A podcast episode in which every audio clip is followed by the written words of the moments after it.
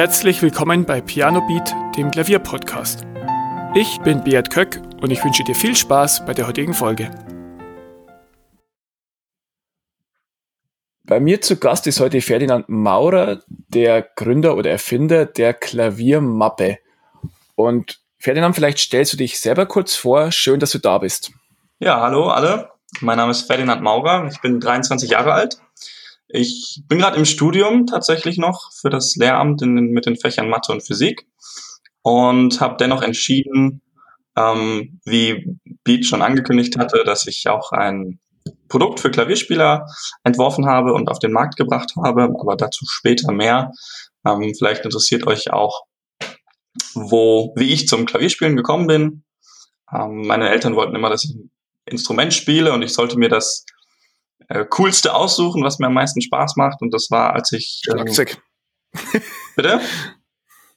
Meistens kommt dann Schlagzeug. ja, äh, sowas ähnliches. Also ähm, ich fand, als ich so 10, 11 war, fand ich Keyboard cool. Und ähm, genau, dann gab es ein Keyboard für mich. Und dann habe ich eben da schon den ersten Kontakt mit Tasteninstrumenten gehabt. Ähm, und nach anderthalb Jahren ähm, habe ich dann, war das Keyboard langweilig. Ähm, bei Oma stand ein Klavier und äh, deshalb habe ich mich dort häufig dran gesetzt. Und irgendwann haben wir dann das Klavier von der Oma zu uns transportieren lassen. Und äh, dann hat derselbe Keyboard-Lehrer mir auch noch Klavierunterricht gegeben. Und das habe ich dann weitergemacht. Dann kam über die Schule, kam Klarinette dazu. War auch cool. Ähm, dann, weil ich viel Sport gemacht habe, hat die Musik dann äh, Pause gehabt und dann wollte ich wieder das nächste coole Instrument anfangen und das war dann E-Gitarre. Ähm, ging auch so zweieinhalb Jahre, ähm, dass ich äh, aktiv ähm, E-Gitarre gespielt habe und danach ähm, war wieder irgendwie Pause, hatte ich auch die Lust dran verloren und dann, als ich, als das Abi vorbei war, hat man Zeit gehabt und dann habe ich mich tatsächlich ans Klavier gesetzt und habe autodidaktisch dann gelernt und mir einfach das erste Stück, das war River Flows In You, habe ich mir ausgesucht und gespielt und es ging, ging gut. Hast, hast, du das mit einem Video gelernt oder, oder einfach, wie bist du da vorgegangen? Ja, Weil genau. ich ganz oft, ja. Also ich konnte ja Noten lesen. Der Video, oder? Ähm, aber ich musste es hören. Also ich musste das Stück hören und habe es mir dann so beigebracht mit Noten hauptsächlich eigentlich. Ich höre ganz häufig, ähm, ich beschäftige mich ja auch viel mit Online-Klavierlernen und so weiter, mit wie das geht. Und das ist einfach der Zeitgeist. Aber ich höre dann ganz häufig von der alten Klavierlehrergilde, ja, das ist nicht möglich und du kannst es nicht selber aneignen. Und, und ja, ähm, klar, Unterricht ist immer der beste Weg, aber ich finde durchaus, dass man sich selber ähm, auch die eine oder andere Fähigkeit oder das eine oder andere Lied beibringen kann. Und es gibt genügend Beispiele. Du bist jetzt auch ein Beispiel. Du hast das Lied selber beigebracht. Klar, du hattest schon ein bisschen grundlegende Arbeit vorher durch den Unterricht, aber du hast dir dann das selber beigebracht und das funktioniert. Und es gibt einfach so viele Beispiele. Ja, also da ging es dann auch ziemlich ab danach. Also wie gesagt, ich hatte Zeit, äh, dann auch im Studium hatte ich auch immer noch, auch noch Zeit.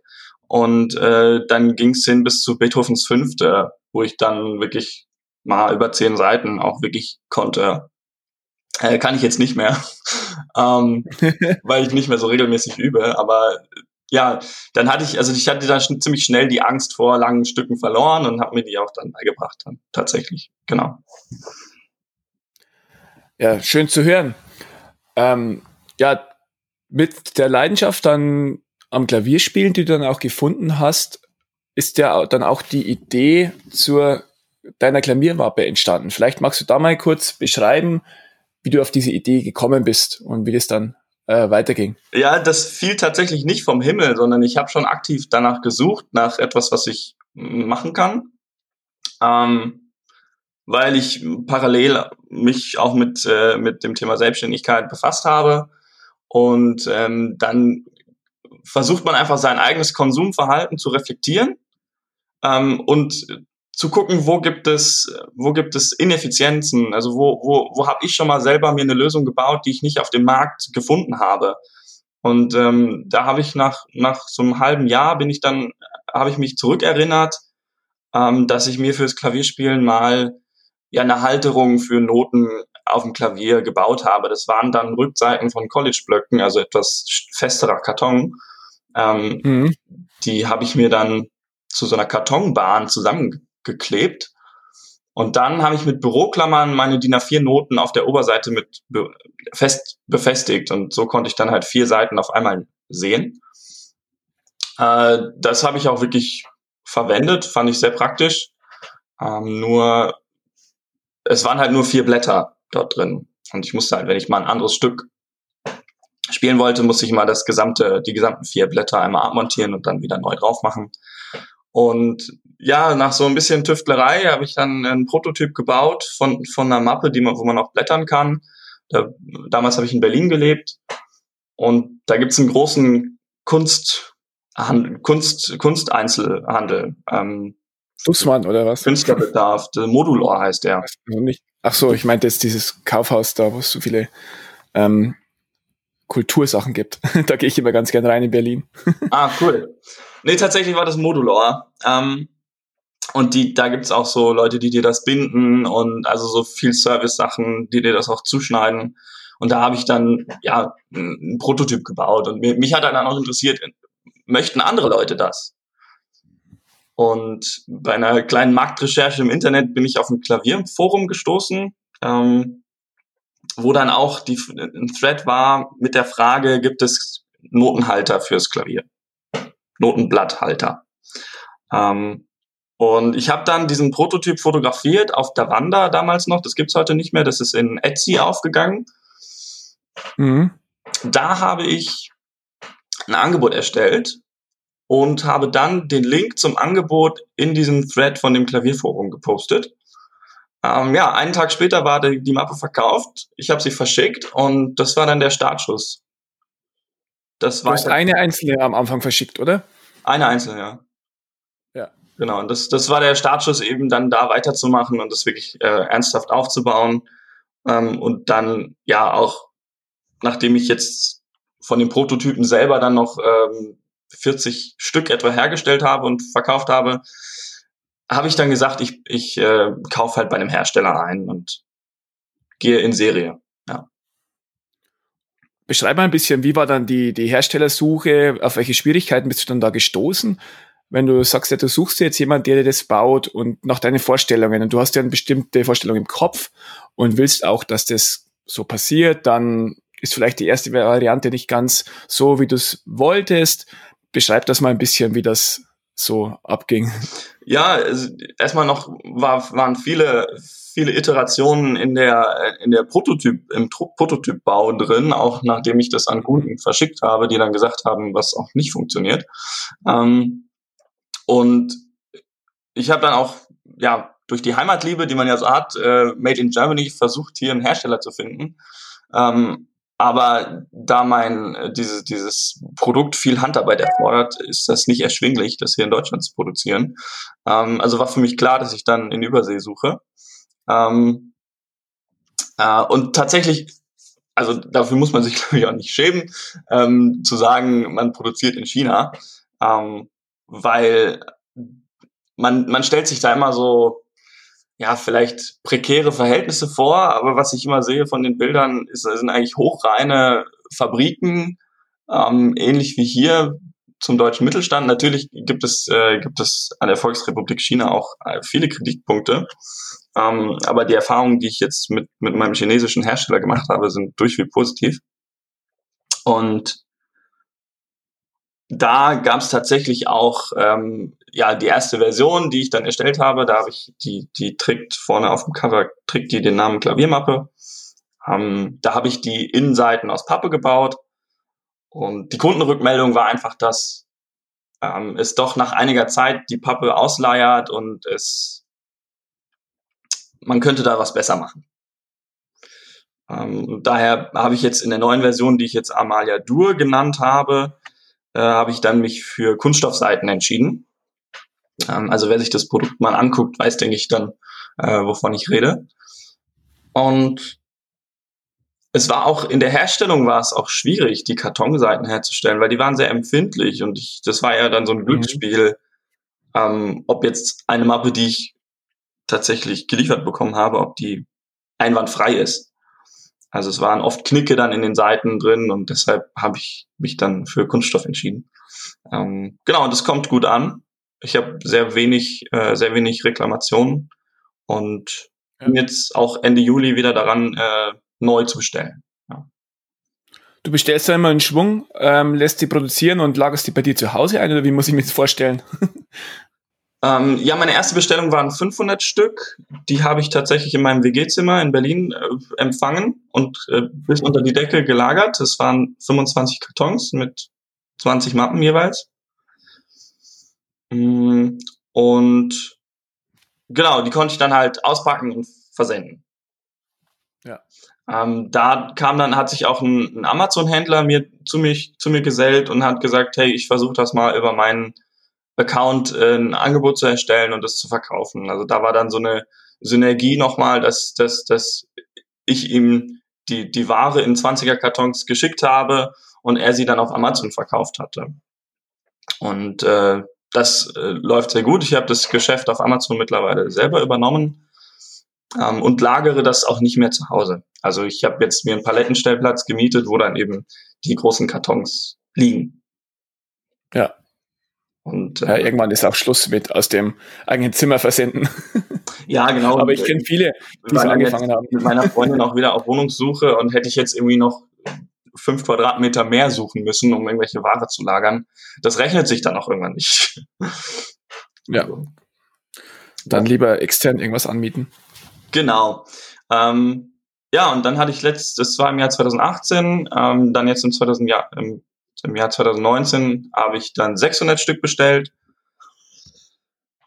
Die sind jetzt auch fast weg und deshalb werde ich jetzt nochmal bestellen, ja, dann wieder ein bisschen mehr. Ja, ist doch schön, dass es so gut läuft. Ja. Magst du vielleicht ein bisschen ähm, näher auf die Mappe eingehen? Was ist der große Vorteil und für wen ist die Mappe? Ist sie nur für Klavierspieler oder vielleicht gehst du da mal ein bisschen näher drauf ein? Ich hatte auch schon einen Solo-Cellisten, der hat sich, der wollte die auch, der hat sich die auch äh, gekauft und nutzt die auch. Ähm, mhm. Aber sonst habe ich vom, vom, vom, Orchester, vom Orchesterbereich oder vom, von den Streichern, Bläsern noch nicht so viel mitbekommen. Ähm, weil es tatsächlich ja sehr speziell für Klavier dann auch äh, zugeschnitten ist. Ähm, wo man von Format oder von, von was? Bitte? Was hängt das ab, dass es speziell für Klavier ist? Das Format oder? Ja, weil es, es, die, die Mappe hat ausgeklappt, wenn man sie ausklappt, vier Seiten nebeneinander sind ungefähr ein knapper Meter. Mhm. Also so, so, sagen wir so, zwischen, irgendwas zwischen 80 und 90 Zentimeter hat das. Ja. Und den Platz hat man im Orchester nicht, meines Wissens. Also die können maximal, äh, ja, ich ja. habe zugeschaut, ich war bei Vorstellungen, ähm, die haben drei Seiten nebeneinander. Mhm. Das ist dann so das Maximum an Platz, was, was, was sie da haben. Ähm, ja. Dirigenten haben dann schon wieder was anderes. Die haben dann ein anderes Papierformat.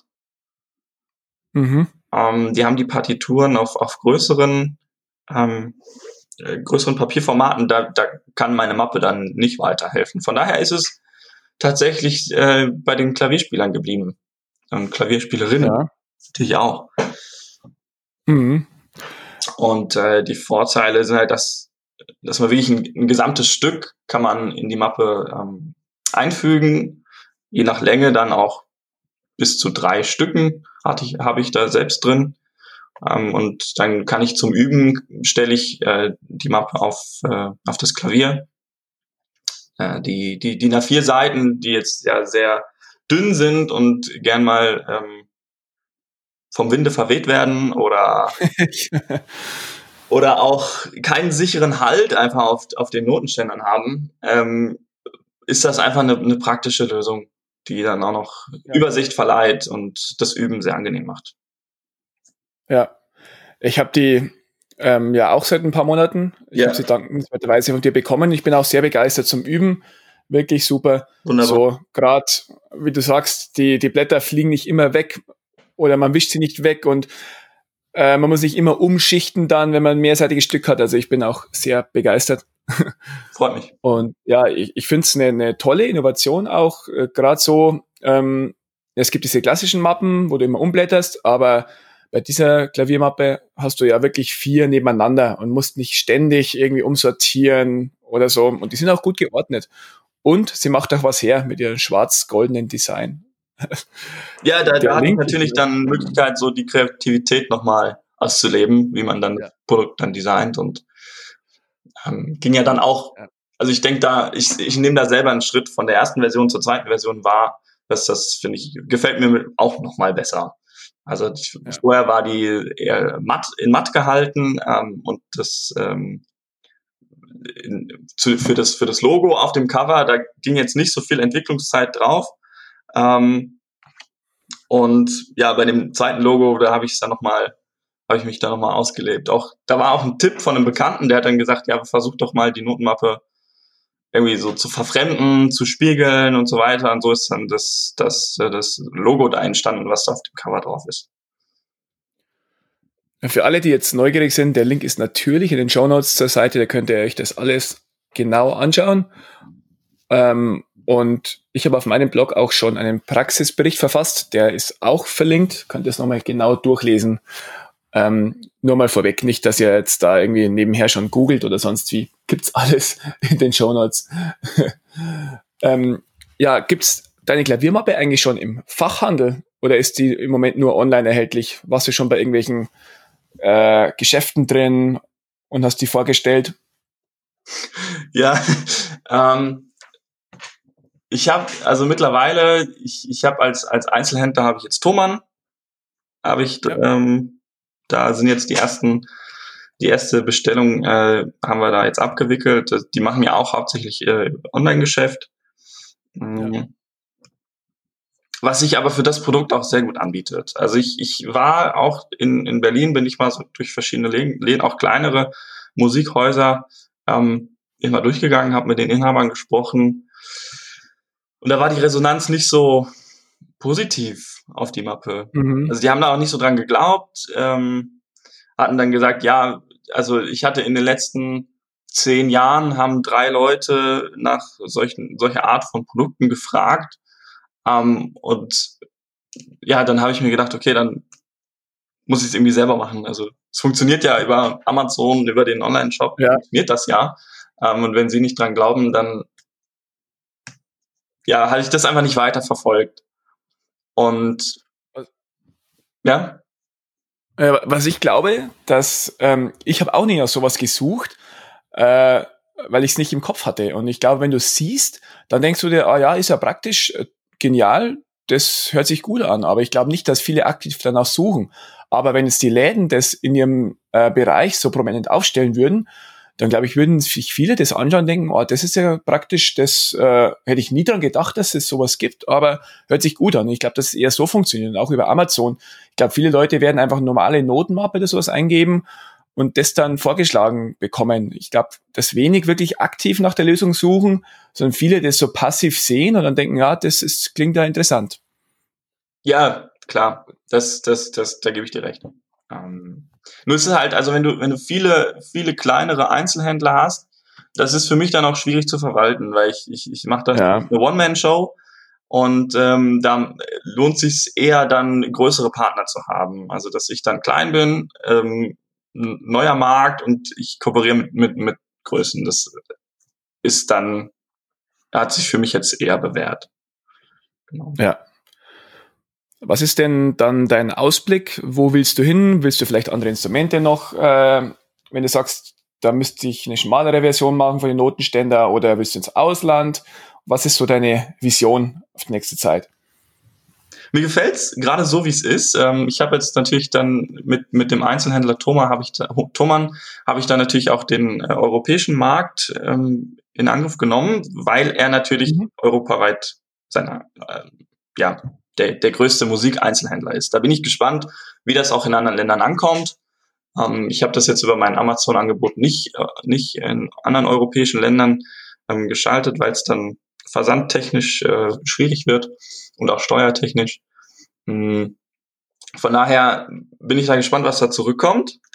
Ähm, ansonsten arbeite ich ja auch schon an den nächsten Ideen. und ähm, bin eigentlich froh, dass das jetzt so auf dem deutschen Markt, zumindest auf Amazon, Äh, Würde ich sagen, es geht nicht größer. Zumindest was dieses eine Produkt äh, betrifft. Hätte ich jetzt eine, eine, mhm. eine Idee für, für andere Instrumente, würde ich da auch was machen. Aber das ist bisher noch nicht geschehen. Von daher gefällt es mir im Moment sehr gut, wie es ist. Ja. Das muss ich tatsächlich ehrlicherweise zurückgeben. Deshalb ähm, ähm, ja, muss ich jetzt ähm, die Zuhörer auch enttäuschen, dass es jetzt nicht die riesen äh, Visionen da in meinem Kopf gibt.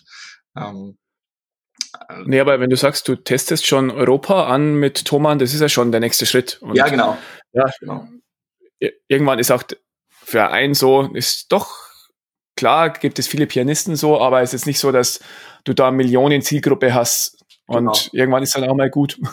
Genau. Und dann lieber was anderes machen. Hm, ich hatte einen Bekannten, der, der hat äh, Sandalen gemacht, der selber gebaut und äh, der hat das auch wie ich auf, auf, auf Davanda, beziehungsweise jetzt Etsy, äh, dann online gestellt und der hatte in acht Wochen hatte der 250 Bestellungen. Ne?